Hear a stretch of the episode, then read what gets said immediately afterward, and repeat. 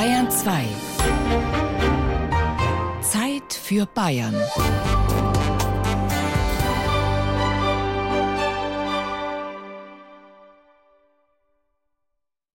Ein herzliches Grüß Gott, sagt Erna Raps. Seit Wochen beherrscht die Corona-Krise unser Leben. Nach all dem Lockdown und Shutdown werden jetzt die Zügel Schritt für Schritt gelockert. Mit den Pfingstferien öffnen an diesem Wochenende die Hotels und Campingplätze wieder. Die Gastronomie läuft bereits und in den Friseursalons ist zurzeit kein Termin zu kriegen. Erst jetzt wird uns überhaupt bewusst, wie solche Selbstverständlichkeiten wie ein Cappuccino im Straßencafé unsere Lebensqualität beeinflussen.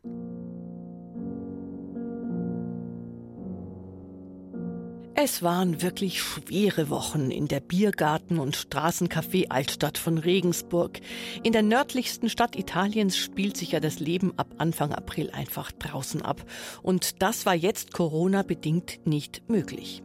Die Regensburgerinnen und Regensburger, die sich sonst im La Strada, im Meer, bei Marina, im Meier oder sonst wo vergnügen, allein der kurze Straßenzug in Regensburg Stadt am Hof beherbergt schließlich 13 Cafés und Restaurants, die mussten jetzt alleine vor sich hin darben und nahmen es dennoch mehr oder weniger gelassen.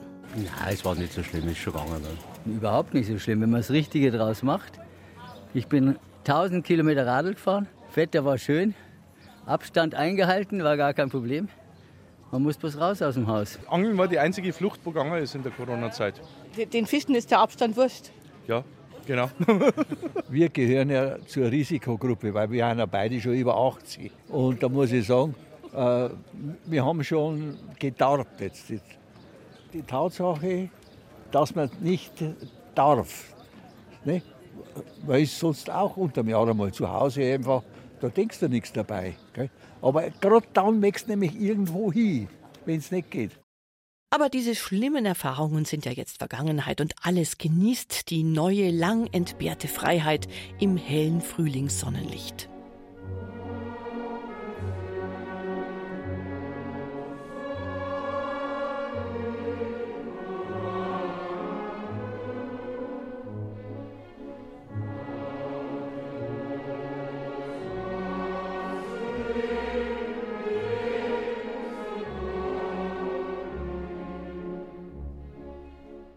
Wobei der Straßencafé-Motor stottert noch in diesen ersten Wiedereröffnungstagen. Die Chefin von der beliebten Bar La Strada in Stadt am Hof etwa macht noch nicht auf heute und andere Wirte ebenso wenig. Ich müsste Sie sogar bitten, wieder hinauszugehen, ja, okay. weil wir strenge Verordnungen haben. Nein, das macht keinen Sinn. Also die Auflagen sind zu, zu groß, also das in, in dem Ausmaß, also für die Cafés macht es keinen Sinn. Vielleicht für ein Restaurant, aber nicht für ein Café. Man muss sie immer darauf hinweisen, dass das und jenes. Und dafür sind die Gäste viel zu schnell. Die kommen und gehen, die trinken einen Cappuccino, die bleiben zehn Minuten, eine halbe Stunde. Äh, es lohnt sich nicht. Nein. Wir machen To Go weiter, bis auf weiteres, bis die Vorschriften gelockert werden. Aber die Gastwirtschaften und Restaurants, die sperren natürlich jetzt alle auf und die Gäste, sie strömen in Scharen herbei und bestellen wieder nach Herzenslust.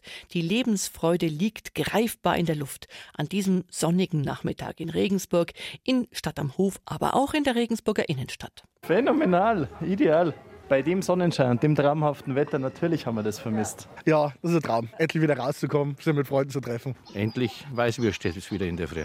Haben wir gleich bestellt. Jetzt können wir sie einfach mal herhocken, ohne die blöde Maske und den Tag genießen. Die Leute, weil sie flanieren, traumhaft, so wie es halt gehört. Deswegen wohne ich in Ringsburg, weil er hätte ja in dem Dorf wohnen bleiben können, wo ich davor gewohnt habe. Aber natürlich müssen sich die Gäste bei aller Freude und Erleichterung auch erstmal mit den Einschränkungen anfreunden. Viele stört so manches. Ja, also mir missfällt halt unbedingt diese Geschichte mit den Daten. Also das bin ich nicht begeistert. Das ist ein Riesenthema aus dem Datenschutz und das ist jetzt auf einmal weg, ne? weil ja jeder seine, seine Adresse und alles angibt, ne? wegen der Verfolgung, wenn wirklich was ist. Nur das wäre natürlich auch schlimm, wenn da heute einer angesteckt wird, dann sperren sie ihm so kalt zu. Ne? Außerdem kann man nicht sofort und jederzeit an jeden Tisch. Dieses Pärchen etwa wartet. Wir schauen jetzt mal, wie lange wir warten müssten und wenn, dann nehmen wir was so mitnehmen mit quasi. Ach so, weil so wenig Leute nur sich hinsetzen dürfen. Ne? Genau, ja. Was für eine Wartezeit würden Sie da jetzt in Kauf nehmen? Fünf Minuten, ja. Maximum, Maximum zehn Minuten, würde ich jetzt gesagt. Dann suchen, suchen Sie sich was anderes oder gehen Sie lieber wieder nach Hause? Nee, dann würde ich mir das mitnehmen bestellen. Und es braucht natürlich, außer beim Essen und Trinken, einen Mundschutz. Und außerdem, der Abstand ist immer noch ein Thema. Sich einfach zu anderen Leuten an den Tisch setzen und gemütlich ins Ratschen kommen, das geht überhaupt nicht. Zwei befreundete Hausstände an einem Tisch, mehr ist nicht erlaubt. Für den richtigen Abstand, da sorgen die Wirtsleute meistens selber. So wie der Wirt vom Italiener Marina direkt an der Steinernen Brücke. Der hat aber heute noch ganz andere Sorgen. Die Datenerfassung, die Hygiene, die Gäste sind okay, verständnisvoll, aber es ist viel zu erklären. Man kann sich aufs Arbeiten fast nicht konzentrieren, weil man so viel zu tun hat mit den anderen Sachen. Es muss ja einspielen, sonst können wir nicht weitermachen. Aber es ist halt momentan so viel Nebenaufwand, dass du die Orientierung teilweise verlierst, weil wir zurechtfinden müssen. Das ist wie eine Lokal-Neueröffnung. Wir arbeiten momentan nur mit den Festangestellten. Wir können uns das gar nicht leisten, weil wir haben horrende Unkosten mit wenig äh, Einnahmen, weil wir hatten momentan nur Außerhaus. Jetzt geht es draußen los, aber mit sehr wenig Plätzen, also ein Drittel vom Normal. Die Kosten bleiben die gleichen. Wir müssen auf 20 Uhr zusperren, es eigentlich rentabel wäre für uns, weil bis 20 bis 22 Uhr das ist für uns wäre super. Es ist bei der Sonne. Es, der Mittag, nachmittags wird nur getrunken, da kann man, die Leute haben einen Tisch voll mit einem Cappuccino und mit einem Wasser oder mit ähm, einem Weißbier. Wir haben praktisch wenig Belegung mit wenig Umsatz. Und die Kosten bleiben dieselben, aber das, wir machen alles Beste draus. Wir kämpfen. Andere Gastwirte sehen die Zukunft weit rosiger, so zum Beispiel Stefan Meyer, der Wirt vom Meyer in Stadt am Hof. Wir freuen uns total, dass wir wieder aufmachen können, weil das ist schon Aufbruchstimmung und natürlich muss man das abschauen, aber wir sind trotzdem sehr froh, dass wir jetzt überhaupt dieser Schritt nach vorn und das ist schon was Positives und wenn dann die ersten Gäste so wieder kommen, das ist echt eine ganz tolle Aufbruchstimmung und ich, äh, wir freuen uns schon darauf. Und wie das dann wird und wie man das äh, äh, rentabel darstellen kann, da sind wir uns auch noch nicht so ganz sicher. Da müssen wir jetzt abwarten, aber probieren tun wir es jetzt mal und wir freuen uns jetzt erst einmal und lassen uns überraschen. Ein Stück Lebensqualität. Angelika Schüdel hat in der Regensburger Altstadt die Stimmung in den wiedereröffneten Straßencafés eingefangen. Seit Anfang Mai sind auch Friseurbesuche wieder möglich, aber nicht ganz so ungeniert, wie wir es vor Corona gewöhnt waren. Doch erst einmal ein musikalischer Abstecher nach Dorfen bei Erding. Da ist der Turbulenz daheim und der kann Corona auch eine humorige Seite abgewinnen. Meine neue Freundin schwebt leise durch die Nacht. Ich fieber ihr entgegen und verliere den Geschmack. Ich glaube, ich bleib zu Hause fühle mich so schlapp. Wenn Klopapier das Gold ersetzt und Nudeln werden knapp, wenn du mit Mehl die Miete zahlst, ist Corona in der Stadt.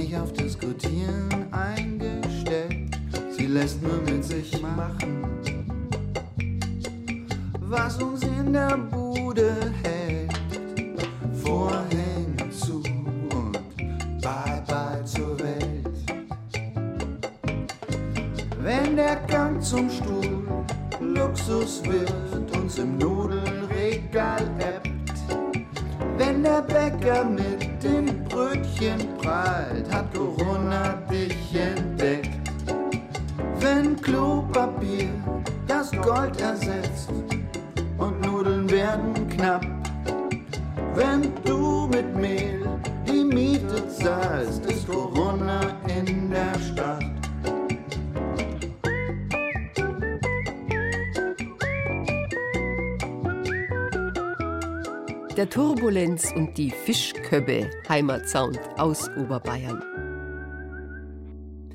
Erst der Verlust macht den Wert der Dinge bewusst. Diese Lebensphilosophie frei nach Arthur Schopenhauer war selten so allgemeingültig wie in diesen Corona-Zeiten. Selbst ein Friseurbesuch kann sich anfühlen wie die Erfüllung eines lang gehegten Traums. Zwei Wochen lang habe ich gedacht, boah, mei, hoffentlich dürfen sie aufmachen. Das war ja immer eine zittere Partie, ob sie dürfen oder nicht. In der Früh bist du aufgestanden hast du gedacht, oh mein Gott. Und wenn die Haare nicht mehr sitzen, das hat ja was mit Ausstrahlung, mit Selbstwertgefühl zu tun. Und von daher ist es sehr wichtig, ja. Auch die äußeren Werte wollen also gepflegt sein. Wolf Gaudlitz hat sich mit Friseuren und ihrer Kundschaft über dieses besondere Handwerk unterhalten. In meinem Barbershop, da wird noch richtig rasiert. Männergespräche auf dem Chesterfield-Sofa finden da statt. Da steht ein Billardtisch bei mir drin im Geschäft. Ich habe eine sehr gut sortierte Whiskybar, Whisky-Tastings, Weinproben. Was passiert denn da jetzt? Keine Ahnung. Denke mal, dass man da schneidet. Oder was auch immer. Das ist ja lang, das ist ja ewig lang. Die sollen ja lang bleiben. Ja, manchmal schafft es der Friseur auch, dass er was verlängert. Auch das, auch das. Aber eine Verlängerung haben sie nicht dabei, haben sie gesagt. Und wann war das das letzte Mal, der Friseur? Bei mir? Vor zwei Jahren, zweieinhalb Jahren. Wieso so oft? Frage mich auch. Frage mich auch, warum so oft.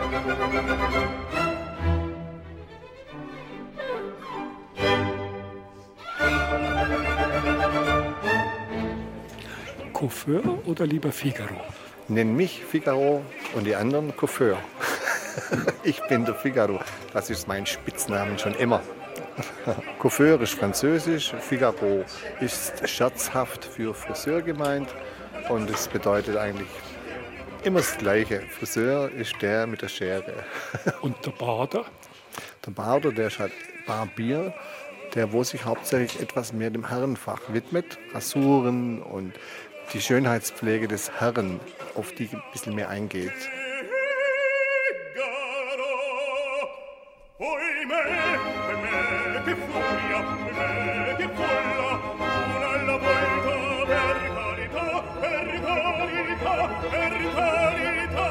Das Besondere ist, dass ich das Vertrauen in den habe, dass wenn er mir die Haare schneidet, dass ich nicht nachher erschrecke, wie es ausschaut.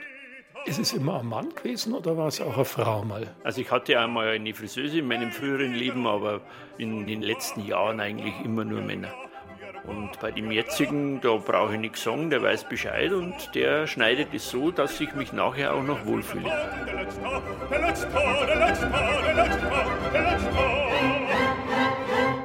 Der Opa, der Papa und jetzt ich. Vor 109 Jahren hat mein Opa diesen Friseursalon gegründet. Der war also einer der letzten Bader, die in München die Approbation noch inne hatten. Da sind sie eigentlich alle gekommen. Und Sie müssen sich vorstellen, die Zahnhygiene, die war ja damals in den Kinderschuhen. Da hat man sich ja zehn, wenn überhaupt, mit Holzasche geputzt aus dem Ofen raus mit dem Zahnbürstel, sodass also der Durchschnittsbürger mit 30 Jahren schon schwarze Zähne gehabt hat. Und wenn der dann zum Opa gekommen ist als Bader und sagt, Bader, der, der Zahnweh, dann war die Diagnostik zu finden für den Opa sehr schwer. Also er so was Hammerl gehabt, er hat gemacht, Bein auf, dann hat er seinen Mund aufgemacht, hat drauf gehabt, ah, da gesagt, ja, das ist er. Als der Schmerz schon so ausgeschreit hat, dann hat er halt den rausgerissen. Was anderes wie exhumieren gab es ja nicht. So, und dann ist der andere am anderen Tag wiedergekommen und hat gesagt, boah, Schmerzen, sondern wieder, das musst du ja daneben sein. Sodass der Opa auf zwei oder drei Mal da zur Zange gegriffen hat, bis er den richtigen erwischt hat. Ne? Zahlt worden ist er dann für einen oder für alle drei? Das zieht sich meiner Kenntnis. Also die Kassenbücher von meinem Opa habe ich mal gefunden. Das war natürlich gewaltig. Tageseinnahmen 99 Pfennige, 87 Pfennig. Also von wegen die gute alte Zeit. Da bin ich heute schon sehr viel froher, dass ich heute leben darf. Das Schneiden mit der Maschine, das ist bei mir verpönt. Bei mir gibt es Kamm, Schere, Messer. Ende aus Applaus. Und nicht für 8 Euro ein Maschinenschnitt und der Kunde ist nach zwei Minuten wieder draußen. Bei mir dauert der Haarschnitt eine halbe Stunde. Da mag ich mit dem Kunden reden. Der Kunde weiß ganz genau, wie er bei mir aufgehoben ist. Ich arbeite individuell für sein Köpferl und mache nicht unisono einen Schnitt von der Stange, weil ich nichts anderes gelernt habe. Da kann ich schon aufscheren. Und das ist bei mir nicht der Fall. Handwerkskunst, Berufsehre. Absolut. Aber da lässt man auch nichts drüber kommen. Braucht man ein gescheites Werkzeug. Wir haben also traditionell noch, ich habe ja Scheren aus Japan. So eine Schere ist ja von einem Friseur halt alles andere als billig. Da gibt es Scheren, die sind 1000 Euro wert. Ne? Und die haben einen Sägeschliff, die kann man dann von einem Spezialisten schleifen lassen, damit wieder schneiden. Ne?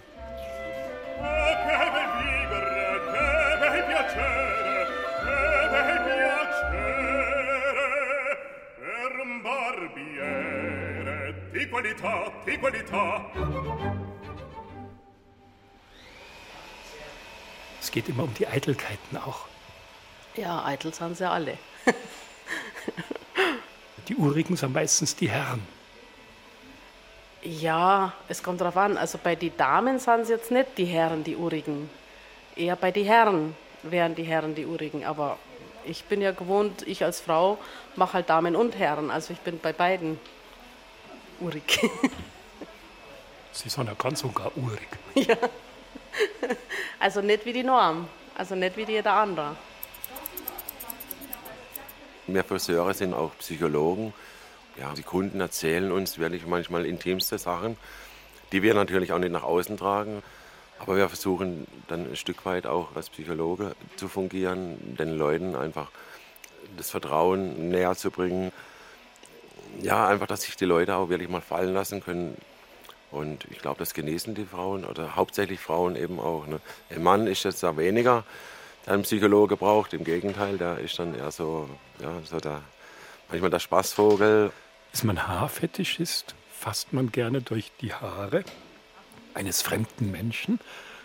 Die Faszination an dem Beruf ist eigentlich, dass man einfach Menschen glücklich macht und wirklich das Ergebnis sofort sieht ne? und, und, auch die Emotionen, die man durch die Bedienung und durch das Erstellen einer, einer künstlerischen Frisur in den Augen und in der Mimik und Gestik der Kunden einfach sofort als Dankeschön sieht. Und das beflügelt mich. Mein Großvater, das waren 13 Geschwister und von diesen 13 Geschwistern haben sechs Geschwister das Friseurhandwerk erlernt.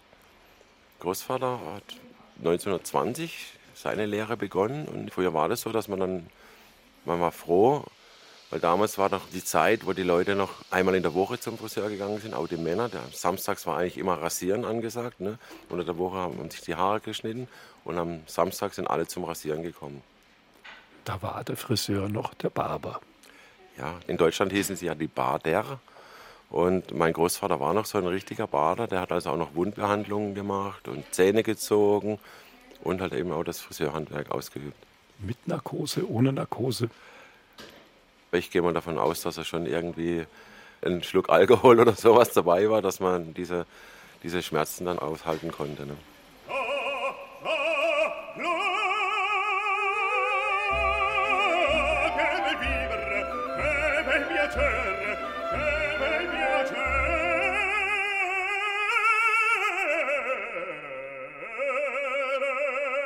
Dann bin ich auf Rot gelaufen, zu einem mit dem Vater.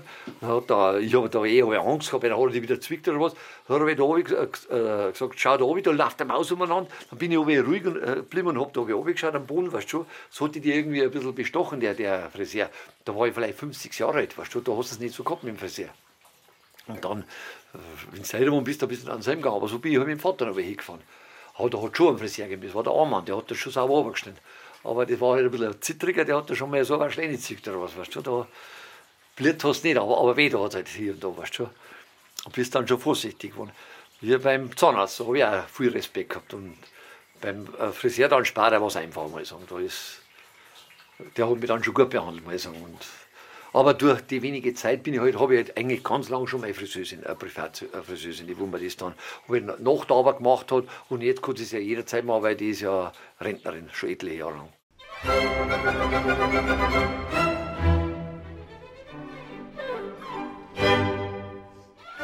Ja, ich habe einen Lieblingsfriseur.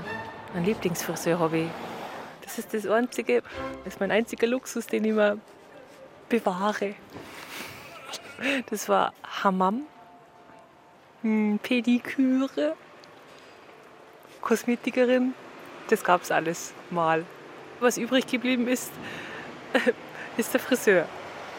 Ganz toll ist der Platz am Fenster, weil du dann zwei Spiegel hast, einen vorn, einen hinten und kannst ganz toll äh, Leute beobachten. Und zwar aus verschiedenen Perspektiven. wenn man da sitzt, ist es ganz besonders. Dann gibt es einen ganz tollen Mops, Mops Den ich sehr gerne mag, der ist gerade nicht da. Und es läuft meistens gute Musik zwischen David Bowie, Ella Fitzgerald oder auch Klassikmusik. Der Friseur, der muss ja auf dich eingehen. Der kann nicht einfach so mit der Schar drüber gehen oder mit der Maschine, das ist ein Schmarrn. Der muss ja erkennen, was du willst. Und du kannst es oft nicht sagen. Du sagst Haare schneiden. Das sagt überhaupt nichts aus. Der muss dir in die Augen schauen und muss dir auf den Kopf zu sagen. Sie brauchen das so oder so. Und dann überlegst du und sagst, ja, Mann ist echt. Und dann sagt er ja, und wenn er gut ist, dann spürt er nochmal nach. Und erst wenn er das gemacht hat, fängt er an. Und dann wird es ein Schnitt. Das ist der Wahnsinn.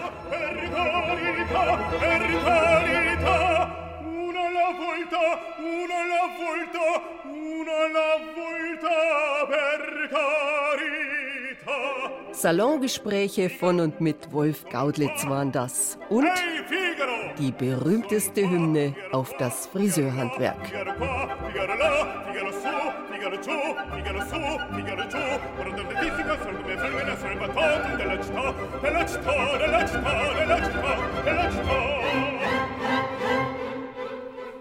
Ah, bravo Figaro, bravo bravissimo, ah, bravo Figaro, bravo bravissimo. A te fortuna, a te fortuna, a te fortuna non mancherà. La la la la la la la la la la la la la la la la la la. A te fortuna, a te fortuna, a te fortuna non mancherà. Sole fatatum e la città, sole fatatum e la città della città.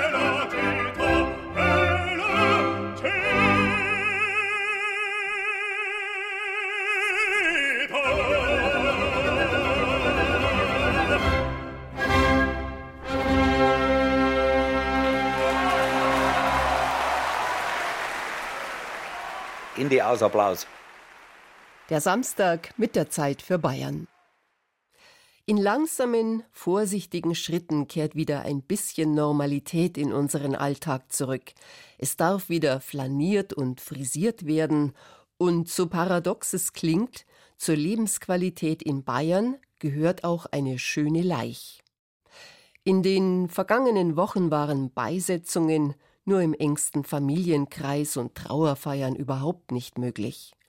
Seit Mitte Mai dürfen immerhin 50 Trauergäste mit auf den Friedhof, aber alle auf Abstand. Dabei sind Nähe und sich gegenseitig Halt geben gerade in der Trauer wichtig. Mein Mann ist 92 geworden. Ich war 58 Jahre mit ihm verheiratet. Ja, okay. Das muss man akzeptieren, dass er vor mir vielleicht verstirbt. Aber so einen doch ärmlichen Abschied hätte ich nicht gedacht, dass das kommen wird. Beerdigung zu Corona-Zeiten, vor ein paar Wochen am Münchner Westfriedhof. Sie waren zu sechst, erzählt Isa, die Witwe. Kein Gottesdienst in der Aussegnungshalle, keine Blumen, keine Musik, alles verboten. Mein Mann wurde dann relativ schnell runter äh, in die Erde ge gesenkt. Und dann hat die Pfarrerin äh, gesprochen und wir durften keine Erde nachwerfen. Wir durften gar nichts. Ich habe ein Lied, hat mein Sohn im Handy gehabt, das konnten wir spielen, aber das war auch irgendwie, der Wind hat es weggetragen. Und dann äh, haben wir noch Vater untergebetet und husch, husch weg. Keiner hat sich umarmt, keiner hat sich verabschiedet richtig. Eigentlich war er es nicht wert, dass er so ärmlich sich verabschiedet hat von dieser Welt. Was mich so verloren und so einsam und so traurig gemacht hat, Sie dürfen ja nicht sitzen, Sie hören keine Musik, Sie können sich nicht besinnen, Sie können niemand begrüßen. Auch die Pfarrerin kann Sie nicht begrüßen. Sie stehen da und denken, was mache ich jetzt hier eigentlich? Ihre Freundin war mit bei der Beerdigung, eigentlich illegal. Es durften ja während des strengen Lockdowns nur Blutsverwandte kommen. Ich habe über die ganze Nacht überlegt, wie kann man das verändern? Was könnte man beitragen, dass das nicht so deprimierend abläuft? Könnte man hier vielleicht eine kleine Gastronomie irgendwo hinzaubern, die wenigstens hinterher eine warme Tasse Kaffee oder Suppe reicht? Könnte man dadurch eine kleine Begegnung, wir sind ja alle alt, wir können ja diesen Abstand halten, dass man nicht so einsam und so völlig ohne Kontakt zu den anderen da den Menschen in die Erde und tschüss.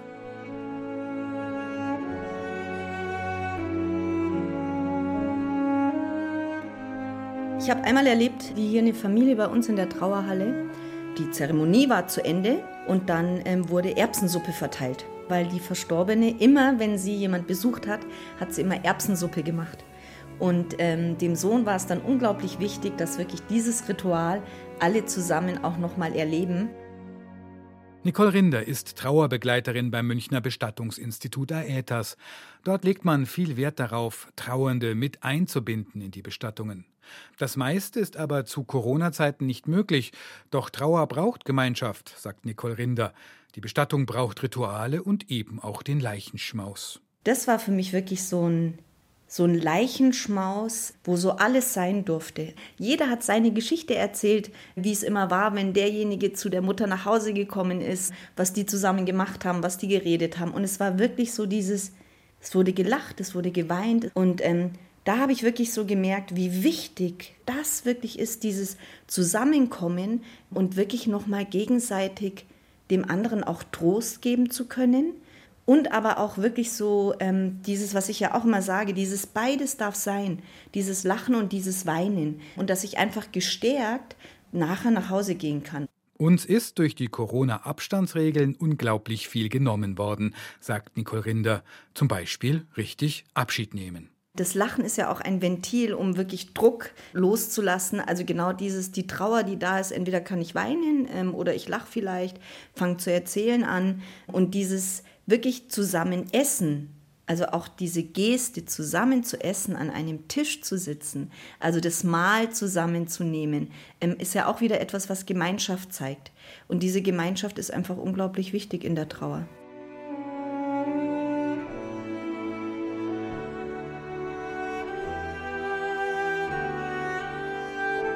So ein Leichenschmaus ist ja schon tatsächlich was Wichtiges. Das ähm, hatten wir jetzt alles nicht. Stefanie hat ihren Opa verloren. Er war schon über 80, hat in einem Seniorenheim gelebt und ist tatsächlich an Corona gestorben. Allein, ohne Abschied, in Quarantäne. Solidarität zum Schutz der einen heißt eben auch immer, mit anderen nicht solidarisch sein zu können. Bei der Beerdigung vor drei Wochen im oberbayerischen Bruckmühl durften 15 Leute dabei sein.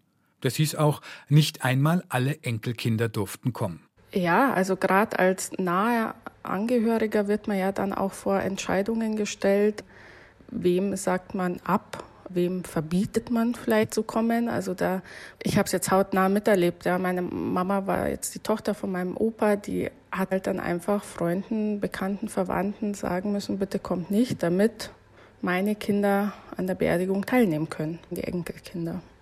Ähm, die meisten haben es schon verstanden. Es waren aber tatsächlich einige Leute da, die gesagt haben, ihnen ist die Beerdigung so wichtig, sie kommen trotzdem, sie ähm, werden sich als normale Friedhofsbesucher einfach verhalten und werden nicht zu nahe kommen, aber ihnen ist es einfach wichtig, da zu sein. Haben sich teilweise sogar Gießkannen äh, in die Hand genommen, um irgendwie so zu tun, als würden sie andere Gräber gießen. Und auch bei Stefanis Opa, als der Sarg herabgelassen war, blieben die Trauernden alleine stehen. Auf dem Parkplatz in Bruckmühl. Auf dem Parkplatz hat sich das relativ schnell aufgelöst, ähm, weil auch einfach da ein total komisches Gefühl ähm, sich breit gemacht hat. Darf man jetzt hier überhaupt beisammen stehen? Ähm, die Maske hat sowieso alles nochmal erschwert, also auch selbst das Weinen ist ja mit dieser Maske total schwer gefallen. Man konnte sich nicht mal irgendwie, wenn nötig, die Nase putzen. Es war unangenehm.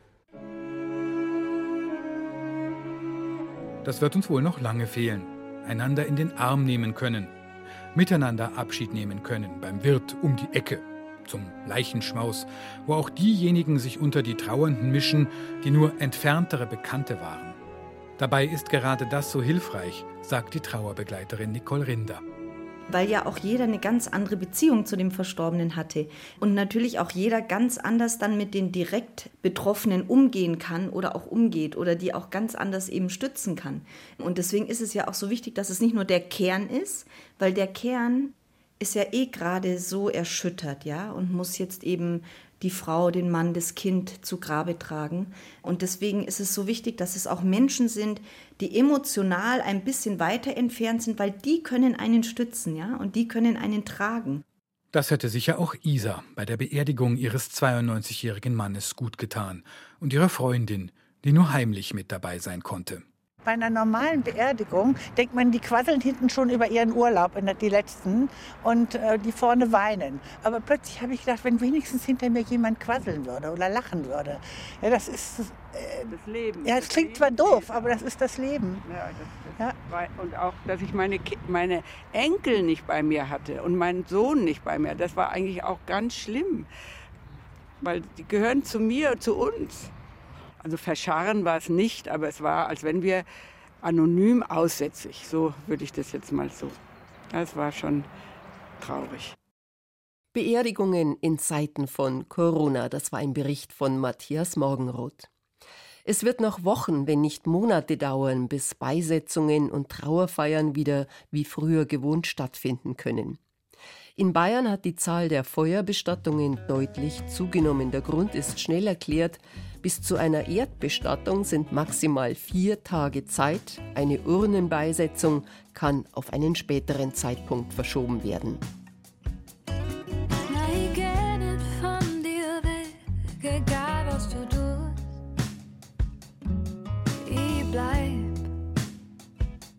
Pfeile sind nur so weit. Hab keine Angst, mir zu begegnen mit dem, was du fühlst was du hier bleib, ich werd mit dir reden, wenn jeder schweigt. Frisst du wieder mal was aus, friss es nicht in die Neid.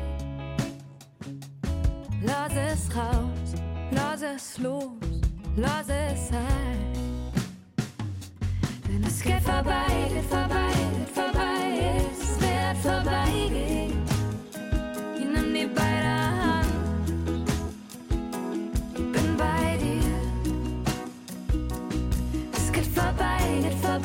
geht vorbei, es wird allweil vorbeigehen.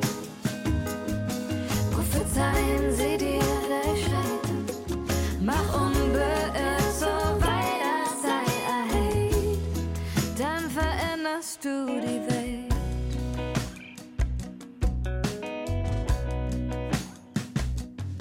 Hast du Kummer in deinem Herz drin, dann schütt mir aus.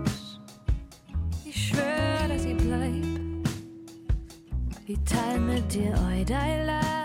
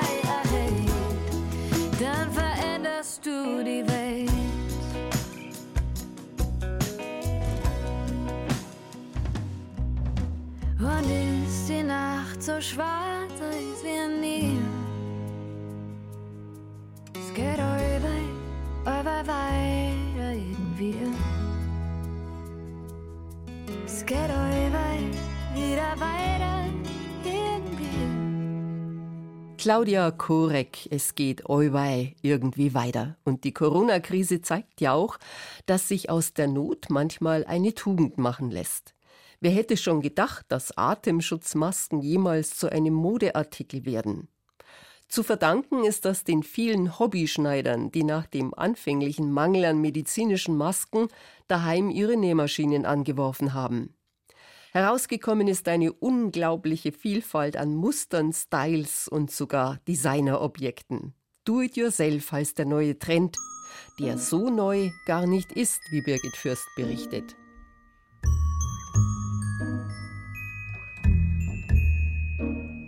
Handarbeiten hat Zuchtpotenzial, auch wenn es heute nicht mehr Handarbeiten heißt, sondern Crafting und die Frauen keine Näherinnen mehr sind, sondern Grafistas.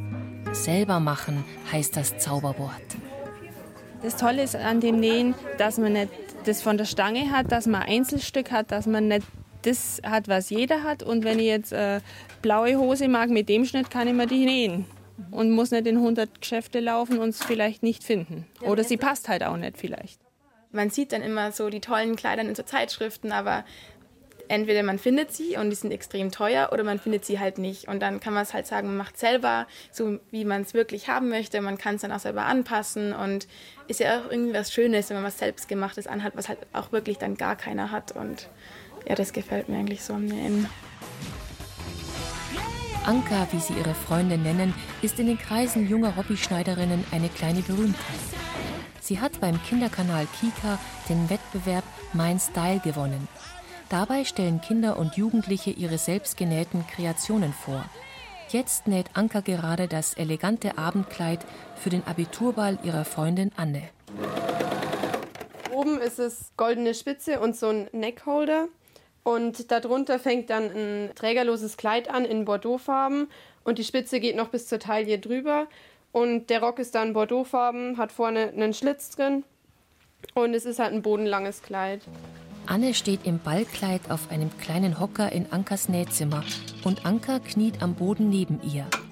Sie markiert die Länge mit einem Rockabrunder. Das ist ein auf dem Boden stehendes Gerät, aus dem Kreidepulver auf den Stoff geblasen wird, wenn Anka auf den kleinen Blasebalg in ihrer Hand drückt. Die beiden Mädchen rätseln, wie lang das Kleid sein soll. Anne stöckelt mit den ungewohnten High Heels vor ihr auf und ab. Die rechte Seite, die linke sieht länger aus und die rechte sieht kürzer aus. Welche sieht länger aus? Anka steckt eine Stecknadel nochmal um und dann ist sie zufrieden. Sie muss das Kleid nur noch abschneiden und umnähen. Ich bin schon ziemlich stolz, dass es geklappt hat, weil es war halt schon oft das Problem, dass es nicht geklappt hat und es ist halt echt wirklich schön geworden und ich bin echt voll froh und freue mich voll, dass es ihr gefällt und dass es auch voll gut passt und es so gut hingehauen hat und das macht einen schon ziemlich stolz und froh und ja. Anne schlüpft noch einmal in den Traum aus goldener Spitze und bordeauxfarbenem Chiffon. Dankeschön. Auch bei Silvia Riegel in Augsburg gibt es Nähkurse für Teenager, genauso wie Kurse für Erwachsene. Die gelernte Damenschneiderin hat vor 25 Jahren im Keller ihres Reihenhauses eine Nähwerkstatt eingerichtet. An den Wänden stapeln sich bunte Stoffballen, auf Regalen stehen Schachteln mit Knöpfen, Schnitten und allerlei Zubehör. Immer mehr Frauen kommen zu Silvia Riegel, um dieses Handwerk zu lernen. Angefangen habe ich damals mit so 35 Leute, das war mein Anfangsstadium. Und heute habe ich fast in der Woche 50 bis 60 Kursteilnehmer, um nicht sogar ein bisschen mehr. Die älteste Kursteilnehmerin heute ist 75, die jüngste 31. Letztere ist eine typische Nähanfängerin. Sie kommt, weil sie ihre kleine Tochter selber einkleiden will. Gerade in der Elternzeit fangen viele junge Frauen mit dem Nähen an. Also ehrlich gesagt habe ich mir gar nicht vorstellen können, dass es mir wirklich Spaß machen könnte. Ich habe mir eher gedacht, jetzt probiere ich das mal aus, weil mit so einem Kind ist es einfach was Tolles, wenn man dem selber was nähen kann. Und äh, in meinem Bekanntenkreis wird auch viel genäht. Und tatsächlich macht es mir jetzt mehr Spaß, als ich dachte. Und jetzt werde ich auch dabei bleiben, will mir jetzt auch eine Nähmaschine zulegen und jetzt auch einfach zu Hause nähen. Genau, aber das ist das allererste Teil und bin eigentlich ganz glücklich, wie es so läuft. Verena Hinze hat ein rotes, ärmelloses Kapuzenjäckchen aus Vlies in der Maschine. Sie erklärt freudestrahlend, was sie nach dem Zuschneiden schon alles gemacht hat. Also erstmal das Rückenteil und die zwei Vorderteile zusammennähen. Das Ganze dann auch schön versäubern entsprechend, also hier, wo die Arme dann rauskommen, also bei der Weste, das dann entsprechend abnähen und versäubern. Neben der Anfängerin sitzt ein alter Hase, Irmela Elika. Sie näht jedes Kleid mehrmals aus verschiedenen Stoffen. Eins, zwei, drei, vier. Das lerne ich dann, dann mache ich mir den Schnitt ab, dann äh, sehe ich, wo die Fehler sind. Beim ersten kommen die Fehler, beim zweiten wird es besser. Und das dritte ist dann perfekt. Irmela Elika zeigt es her. Das ist jetzt schlank machend, weil das ist seitlich schwarz. Das ist immer wichtig. Dann ist das in der Mitte, ist ein anderer Stoff verwendet worden und eingearbeitet worden und hinten ganz genauso. Hat keinen Reißverschluss, ist also sehr schnell an- und ausziehbar, sehr wunderbares Sommerkleid, sehr leicht und luftig. Ich nähe sehr gern und sehr viel. Ja. Ich ziehe auch alles an. Ja. Ich muss halt zweimal am Tag die Kleider wechseln.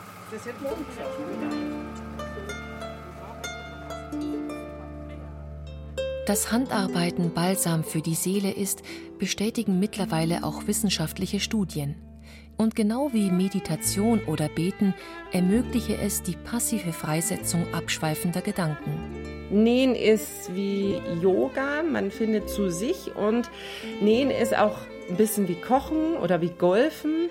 Mit dem Golfen hat es deshalb eine Ähnlichkeit, weil man sich auf etwas konzentriert und sich nicht ablenken lassen darf. Das darf man wirklich nicht, weil sonst ist die Naht krumm und ich muss alles wieder auftrennen und so.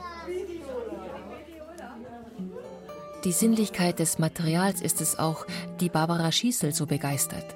Sie betreibt in der Kleinstadt Parsberg zwischen Regensburg und Nürnberg Lisas Stoffstube. In der Szene heißt es, es sei der größte Stoffladen Bayerns. Es ist einfach ein Gefühl, wenn man da so drüber streicht. Es gibt ja Felle, es gibt so, so ganz, ganz weiche Sachen. Und glatt und seidig und kuschelig. Und also es, gibt, es gibt da so viel Sinneserfahrungen, die man da sich immer holt, wenn man das anfasst. das kriegt man halt mit was anderem nicht. Okay, klar habe ich Kleidung an, aber das ist ja immer dasselbe. Und ich habe halt hier total unterschiedliche Oberflächen, Kunstleder über in Seide, über Jeans, über Felle und Niki und die Kuschelsachen da für die kleinen Kinder. Das ist eigentlich alles immer wunderbar. Zum guten Gefühl und der Sinnlichkeit kommt auch noch der Trainingseffekt fürs Gehirn dazu, erzählt Michaela Wehle. Wenn die Hände arbeiten, kann das Hirn auch so richtig arbeiten. Ist auch erwiesen, ist erwiesen so. Also, dass diese Bewegung, die man mit beiden Händen macht, die ganz kleinen Gehirnzellen äh, oder die Verknüpfungen wieder zusammen verbindet. Und es ist angeblich auch vorbeugend gegen Demenz und gegen Alzheimer.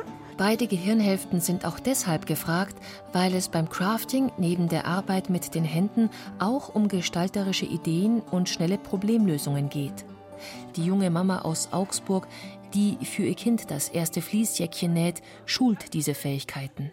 Auch jetzt sitze ich manchmal vor einem T-Shirt zu Hause und denke mir, wie ist denn das genäht worden? Also wo näht man zusammen, wo fängt man an? Diese ganze Logik dahinter, das wird man gar nicht meinen. Man wird meinen, es ist vor allem das Handwerkliche. Es ist tatsächlich eher das Verständnis. Was mache ich wann? Welchen Stich wende ich wie an? Was muss ich zuerst machen? Was muss ich umlegen? Was muss ich einschlagen? Dann passiert es einem auf einmal, dass man irgendwas aus Versehen zusammengenäht hat, was dann eigentlich gar nicht eingenäht gehört. Einfach, man muss tatsächlich viel mehr denken, als man meinen würde. Finde ich echt eine gute Kombination aus handwerklichem und eben auch tatsächlich doch geistiger Anstrengung auch. Die geistige Herausforderung ist es auch, die Uschi Bösel aus Bruck in der Oberpfalz bei einer ganz anderen Art von Handarbeit reizt. Sie zeichnet die Muster für Mieder des Trachtenvereins.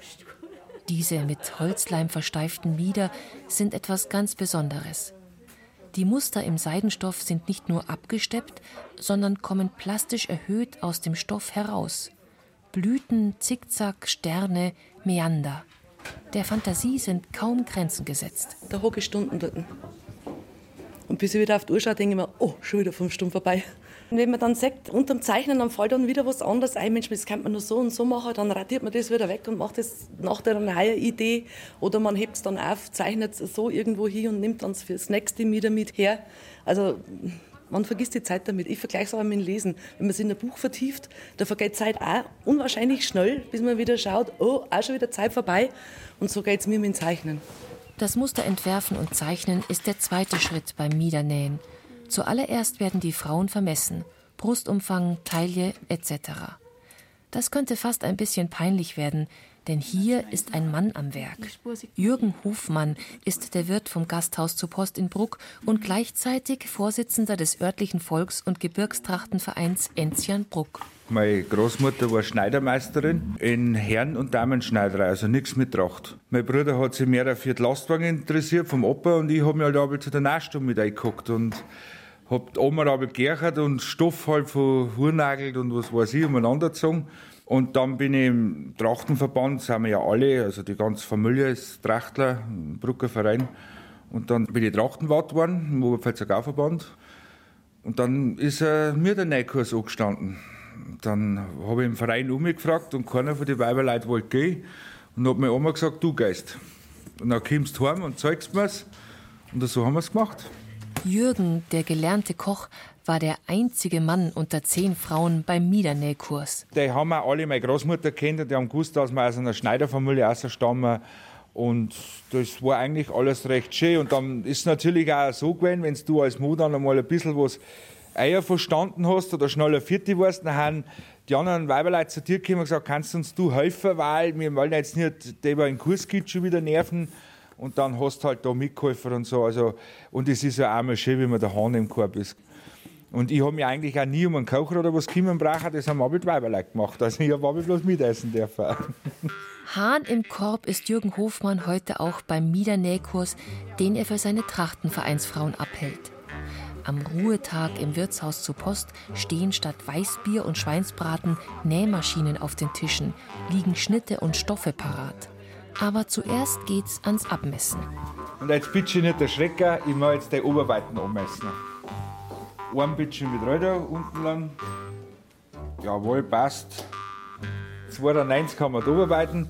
Und jetzt darfst nicht erschrecken, das brauche ich bei mir da. Ich mache jetzt die Brustspitz messen, von Brustspitz zu Brustspitz.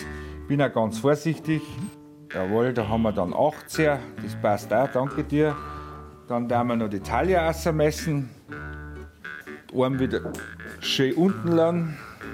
Mit spitzen Fingern hält der bärtige Wirt das Maßband ein kleines Stück vom Brustspitz weg, um nur ja keine seiner Frauen unsittlich zu berühren.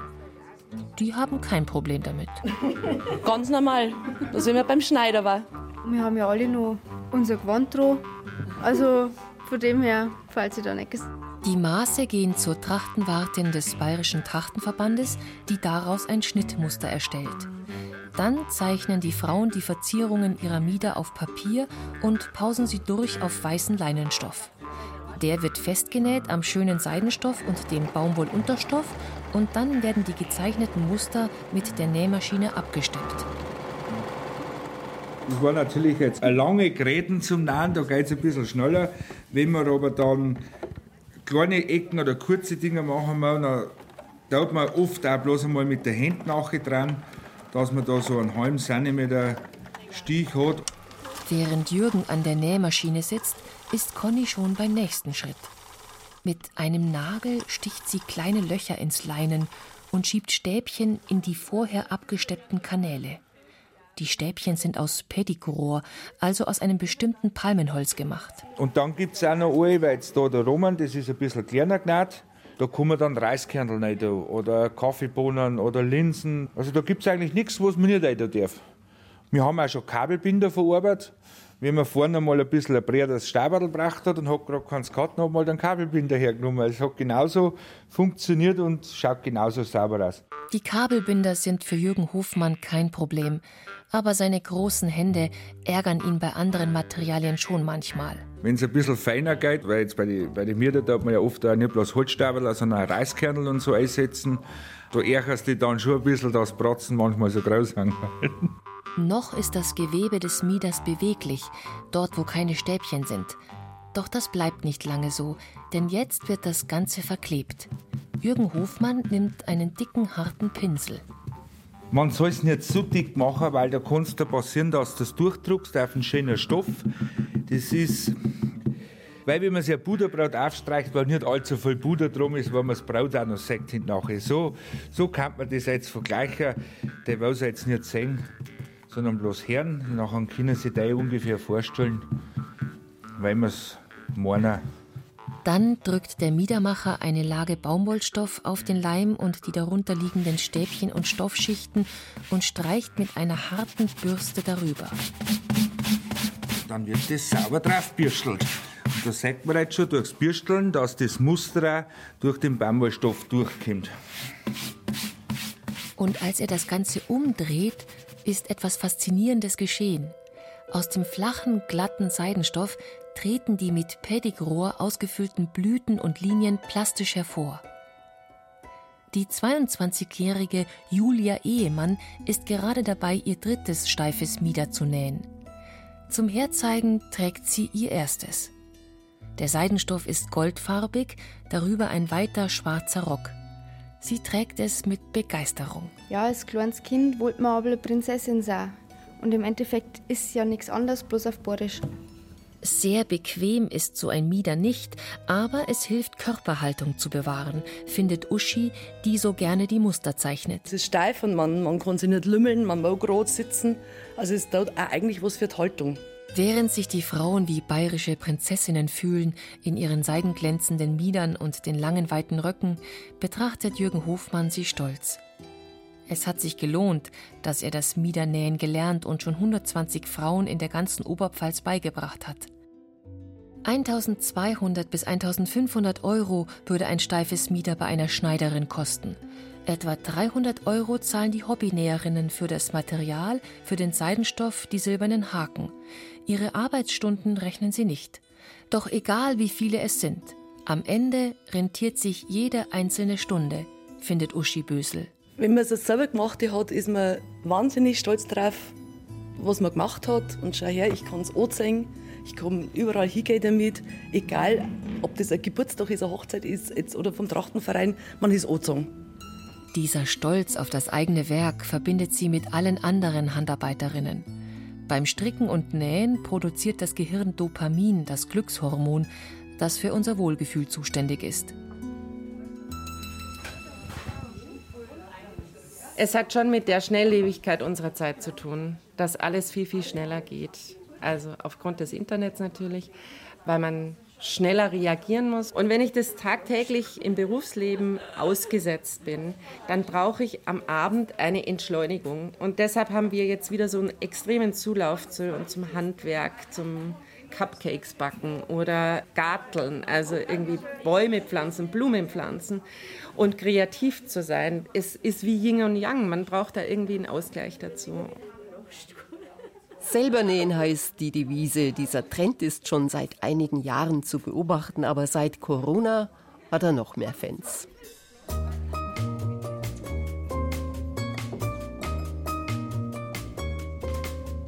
In der Zeit für Bayern waren wir heute auf den Spuren zurück aus dem Corona-Modus. Sie finden viele Informationen dazu auch auf unseren Online-Seiten bayern2.de und BR Heimat und in der Mediathek. Einen schönen Samstag wünscht Ihnen Erna Raps.